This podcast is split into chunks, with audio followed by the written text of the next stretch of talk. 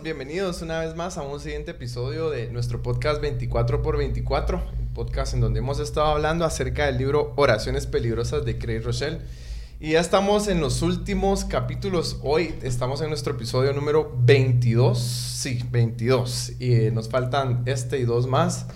Eh, ha sido un recorrido de bastante aprendizaje, hemos sido confrontados, hemos sido ah, de, de, muchas cosas con este libro. No sé ustedes, pero a mí me ha ayudado un montón y hoy tenemos una invitada especial. Bienvenida, Desiree. Bienvenida, Desi. Gracias, qué privilegio estar aquí con ustedes en este capítulo tan interesante. Súper interesante. Y antes de poder empezar, pues quiero recordarles que tenemos este podcast en las principales plataformas de, de podcast. Está en Apple Music, está en Spotify, así que búsquenlo. Se llama 24X24 para que lo Fácil de buscar. En el camino y de verdad va a ser de mucha bendición. ¿De qué vamos a hablar hoy? de un acto único de fe. Yo un creo que acto de fe. Un acto de fe. Y me encantó ese capítulo. La verdad es que me gustó mucho. Sí. Porque creo que la ¿Te vida. ¿Te diste cuenta que en todos los capítulos decimos eso? Sí. Cada vez se pone mejor. Ya está. Es que este capítulo está, está bueno. Y el otro bueno. día lo mismo. Y el otro lo mismo. Ajá. Ya salimos de la parte oscura del libro. sí, ya salimos del, del, del, quebrántame. Pero aquí ya me siento como pez en el agua. Pero me gusta porque al final creo yo que la vida del cristiano debe ser así. Debe ser un acto de fe constantemente. Sí. Porque al final, ¿qué nos diferencia? O sea, al final, ¿qué nos diferencia eh, de las personas que no conocen a Dios? ¿sí? ¿Cuál es la diferencia? ¿Cuál sería ese, ese diferencial? Debería ser estos actos de fe que constantemente nosotros hacemos. O sea, un cristiano debería ir constantemente creyéndole a Dios y haciendo ese acto de fe. Pero me gusta porque al final el acto de fe es dar un paso o sea, hacia adelante, no es quedarse, o sea, no sé, eh, tener fe no es quedarse sentado, creo que es tomar el tiempo para dar ese paso y hacer, como lo dice el libro, un acto de fe para lograr y ver lo que Dios tiene para nuestras vidas. Empecemos eh, explicando un poquito acerca de qué dice la Biblia acerca de la fe, ¿verdad? La fe es la certeza de lo que se espera, la convicción de lo que no se ve. O sea, es aquello que no veo, pero estoy convencido que puede suceder. Pero también nos dice que la fe sin obras es fe muerta. O sea, cuando yo estoy convencido de algo, tengo que empezar a actuar. Y ahí es en donde en realidad se demuestra la fe. Sí.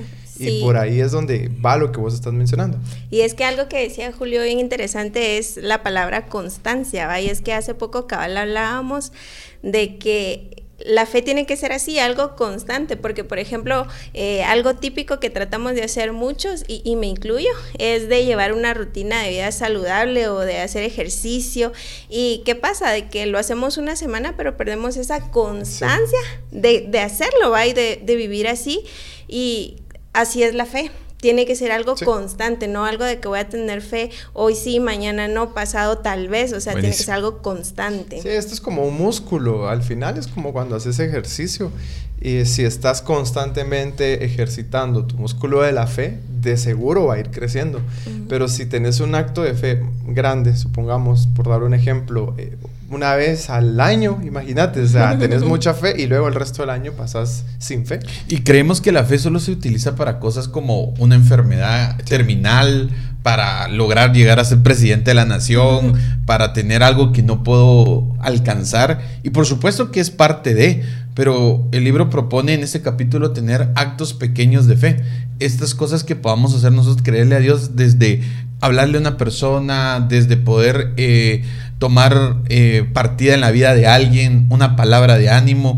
Creo que nosotros como hijos de Dios estamos prácticamente llevando un mensaje. La palabra eh, evangelio es buenas nuevas. Esa es la definición completa de, del evangelio.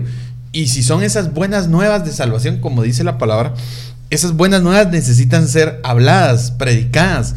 Y creo que ahí el punto está, o sea, que podamos nosotros llevar el mensaje a través de nuestros actos de fe, de lo que nosotros creemos, como nosotros lo hacemos, y también a través de las palabras, cuando miramos a alguien, mm, puede estar cargado, decirle, mira, te puedo ayudar en algo, quiero orar por vos, o tal vez económicamente, o tal vez, eh, pues, con un, con un aliento, un abrazo. Pues yo creo que esas partes son las que diferencian a un cristiano. Y son, son estas acciones, y voy a volver a utilizar esta frase, son acciones pequeñas pero consecuentes que nos ayudan un montón eh, en la vida de los cristianos, porque justo lo que mencionabas, creemos que la fe solo me sirve para grandes eh, hazañas, ¿verdad? Para grandes proezas.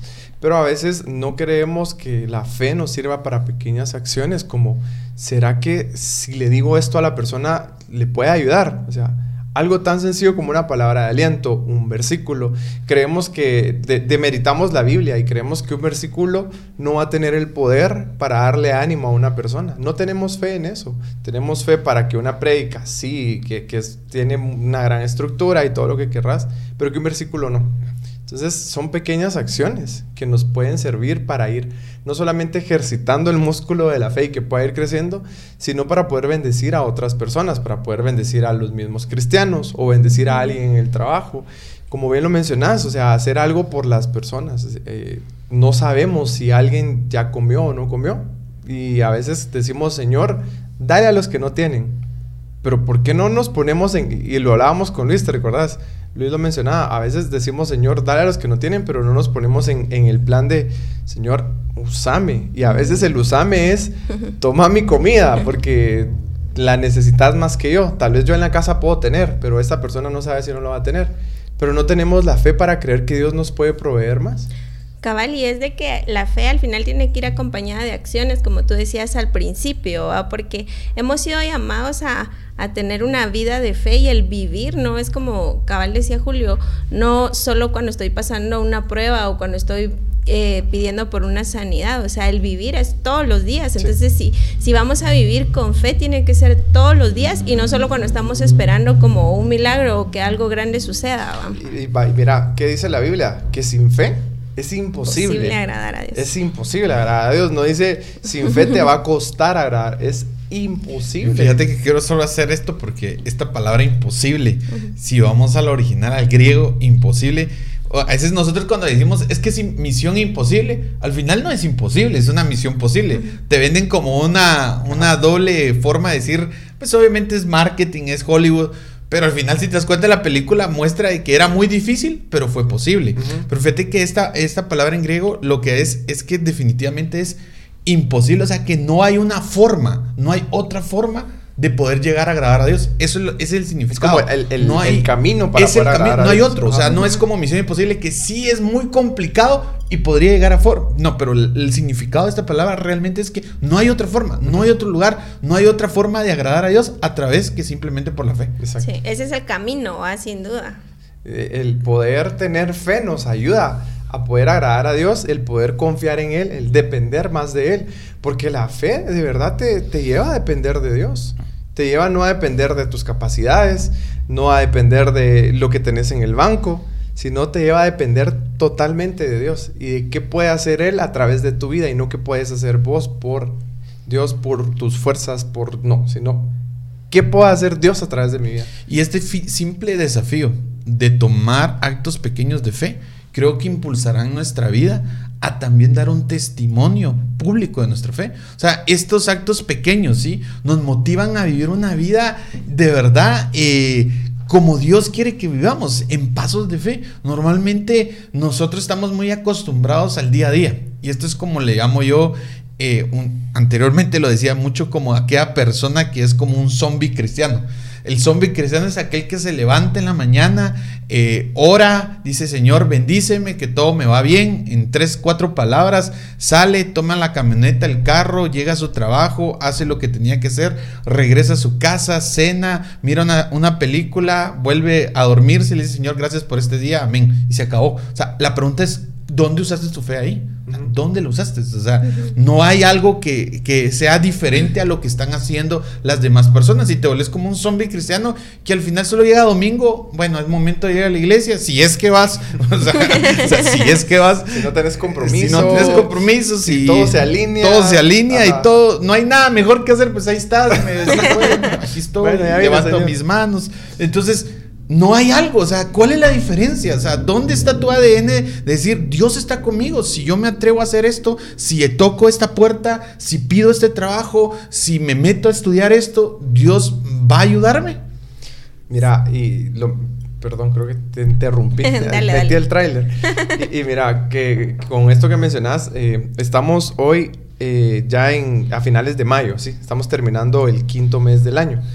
Y no sé si a ustedes les pasó, pero yo siento que acabo de estar dando el abrazo de Navidad, o sea... Ni se siente el tiempo. No se siente el tiempo.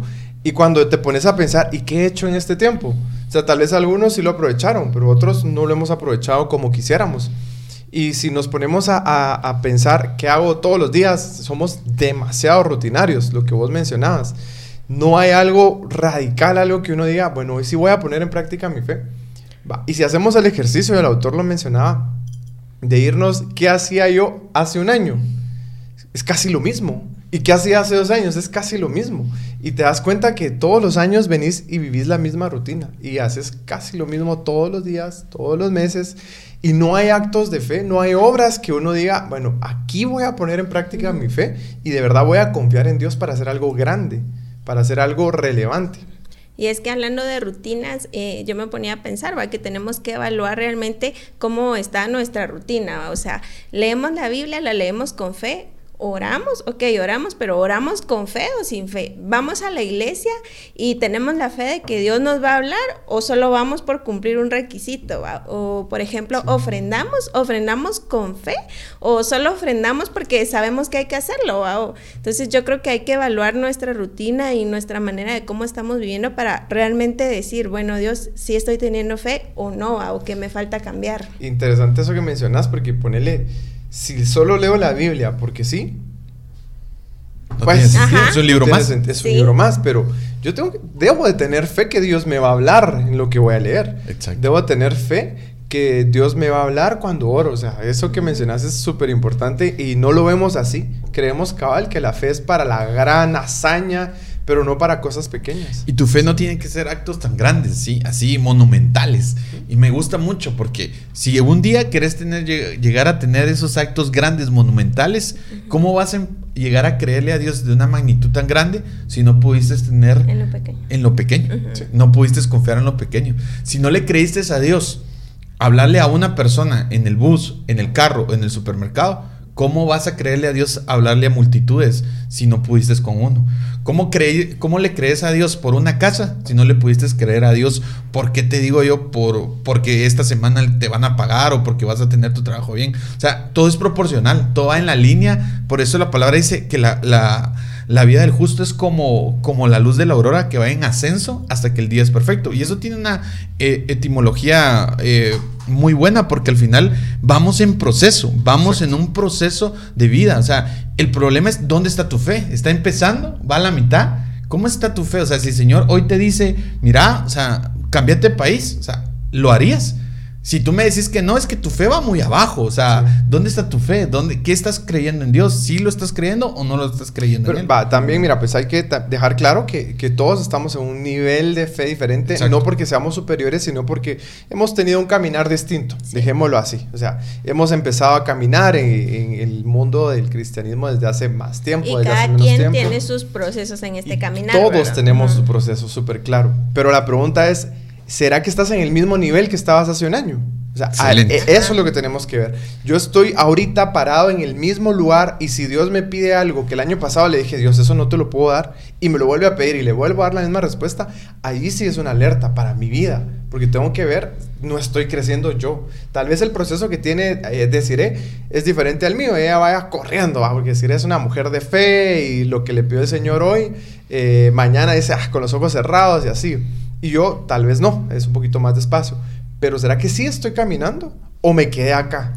Eso es lo que tengo que evaluar. Cabal, y hay una frase bien trillada que dice que mm, no tenés que competir por ser mejor que alguien más, sino tenés que ser mejor de lo que eras antes, ¿va? Y es lo que tú decís, cabal, porque eh, tenés que compararte con lo que tú eras antes y que realmente le estás entregando a Dios ahora, ¿va? O sea, si sos mejor o has avanzado en tu fe, en, en el caminar cristiano, ¿va? No como competencia con los demás, sino contigo mismo. El punto es no te compares con el de afuera, Ajá. compárate contigo mismo. Exacto, exacto. Tú eres el referente.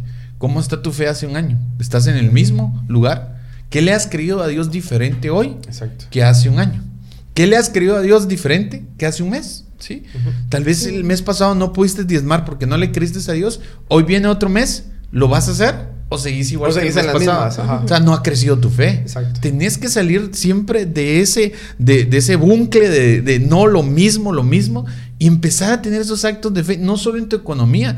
Del el mes pasado tal vez Dios te habló para darle tu almuerzo a una persona, este mes lo hiciste, o sea, porque el Señor va a seguir probando nuestra fe. Y, y tal vez el Señor te habló para que pudieras empezar a, a buscar eh, otro trabajo.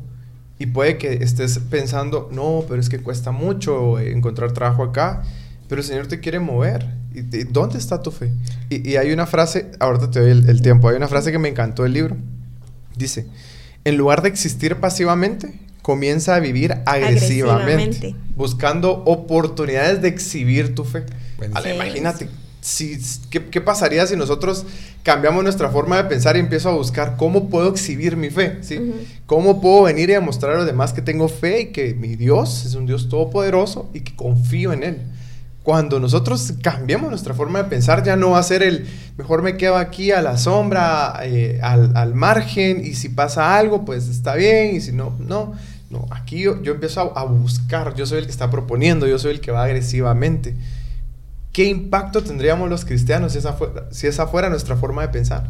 Sí, es que hablar de fe eh, no precisamente siempre es de economía, como decía Julio, pero poniendo el buen ejemplo del diezmo. Eh, ¿Cuántas veces hemos escuchado eh, o vivido, verdad? Eh, yo voy a diezmar cuando tenga un mejor trabajo o gane más, porque ahí sí me va a alcanzar para diezmar, ¿va? Entonces Ajá. caemos en lo mismo, ¿cómo Dios te va a dar un mejor trabajo o un mejor salario si con lo que tenés hoy por hoy no estás demostrándole tu fe al Señor, ¿va? Entonces, y así en todas las áreas de nuestra vida, no solo en la economía, sino en todas las áreas de nuestra vida. ¿Y por qué mencionamos el dinero? Tal vez se- eh, algunos dirán, es que siempre hablan de dinero, porque es, es una de las cosas que más nos cuesta, ¿sí? Y no es porque eh, querramos, "Ah, vengan y den su diezmo. Queremos que den su diezmo para que el Señor los bendiga. Queremos que ofrenden para que el Señor los bendiga, para que puedan morir al amor al dinero y poder en ese sentido eh, pasar a otro nivel de fe. Pero sí es importante que, que podamos hablar de una manera eh, integral, ¿verdad? No solamente es el dinero, sino son todas las acciones. Estoy confiando en Dios en mi profesión, estoy confiando en Dios en que Él tiene el poder de sanar a mi familia, estoy confiando en Dios en que Él tiene el poder de cuidar mejor a mi esposa, en mi caso, que yo. O sea, eso es algo que a mí me pasaba, ¿saben? Yo, yo estaba como muy pendiente de que no le pase nada a mi esposa, que ya vino, que no sé, y después fue como, bueno, pero si Dios la cuida mejor que yo, ¿verdad? Entonces, ¿por qué me voy a seguir preocupando? Y pensando esto, quería leer, me viene a la mente, estaba buscando cuál era el versículo, es primera de Pedro 1, 6 al 7. Quiero leérselos. Dice así: Esto es para ustedes motivo de gran alegría, que a pesar de que hasta ahora han tenido que sufrir diversas pruebas por un tiempo, el oro, aunque eh, perecedero se acrisola al fuego y así también la fe de ustedes que vale mucho más que el oro. Al ser ah, acrisolada por las pruebas demostrará que es digna de aprobación. Gloria y honor cuando Jesucristo se revele y qué lo que quiere decir esto de Pedro o sea la prueba nos va a traer también fe Sí. Sí. porque en medio de la prueba nosotros vamos a ser probados en quien confiamos. Es que ahí está la parte, o sea, también las pruebas Dios las utiliza para nosotros saber dónde está depositada nuestra fe. Ujú. O sea, el Señor te va a probar, te va a decir, mira, ahora necesito que realmente termines esta relación. Ujú.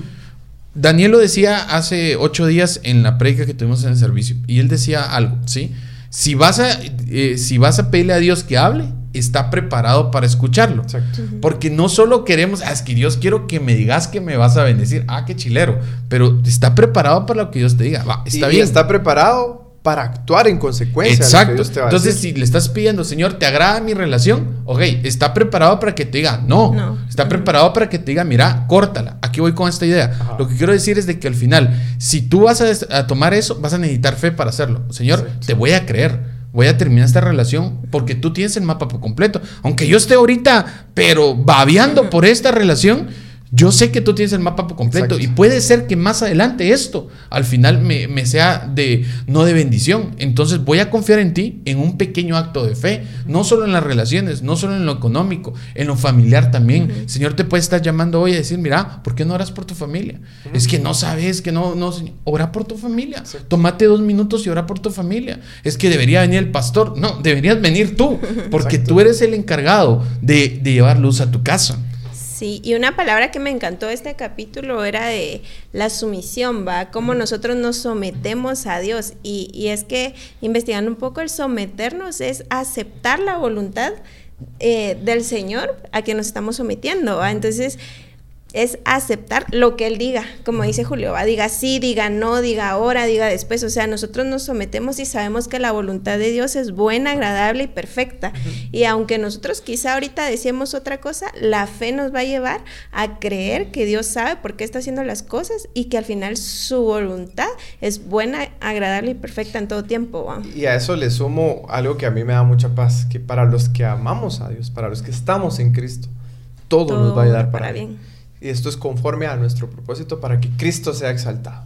Y recordemos que cuando nosotros venimos a Cristo, cuando nosotros estamos en Cristo, nuestra vida debe ser eh, o debe buscar el poder exaltarlo a Él.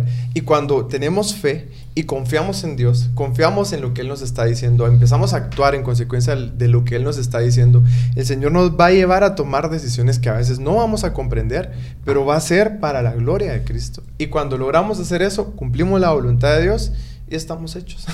Exacto. y de verdad, al final es parte del, del, caminar del cristiano. O sea, el cristiano tiene que vivir en fe, ¿sí? Dice la palabra, el justo por su fe vivirá. ¿Y qué, qué, qué, implicación tiene ese versículo? O sea, ¿qué quiere decir? Que nosotros podemos vivir en fe porque nosotros fuimos diseñados a través de la justicia de Jesús. Porque, ¿Por qué somos justos nosotros? ¿Por nuestros actos? No lo somos. Somos justos porque Jesucristo nos hizo justos. Entonces, si nosotros somos justos, entonces podemos vivir a través de la fe. ¿Cómo? Creyéndole a Dios, tomando esos actos de fe pequeños. Diciendo, Señor, aquí está mi vida. Porque, ¿qué pasa? O sea, miramos todas las historias de la Biblia, empezando, digamos, por Pedro. Pedro, ¿qué le dice? Ve, deja lo que tienes, ¿sí? Yo te haré pescador de hombres. Ahí está el ofrecimiento, ¿sí? De parte de Dios. Ahí tiene que haber una decisión. ¿Qué dice Pedro? Dejando todo, le siguió. Ahí está el acto de fe, ¿sí? Por eso, otra vez Pedro en la barca, Señor, de verdad, quiero bajar, ¿sí? Baja, le dice el Señor, venga. ¿Qué hizo Pedro? Dio, la, el paso. dio el paso de fe. O sea, siempre va a haber algo de parte de nosotros. No solo le corresponde al Señor. Obviamente hay una afirmación.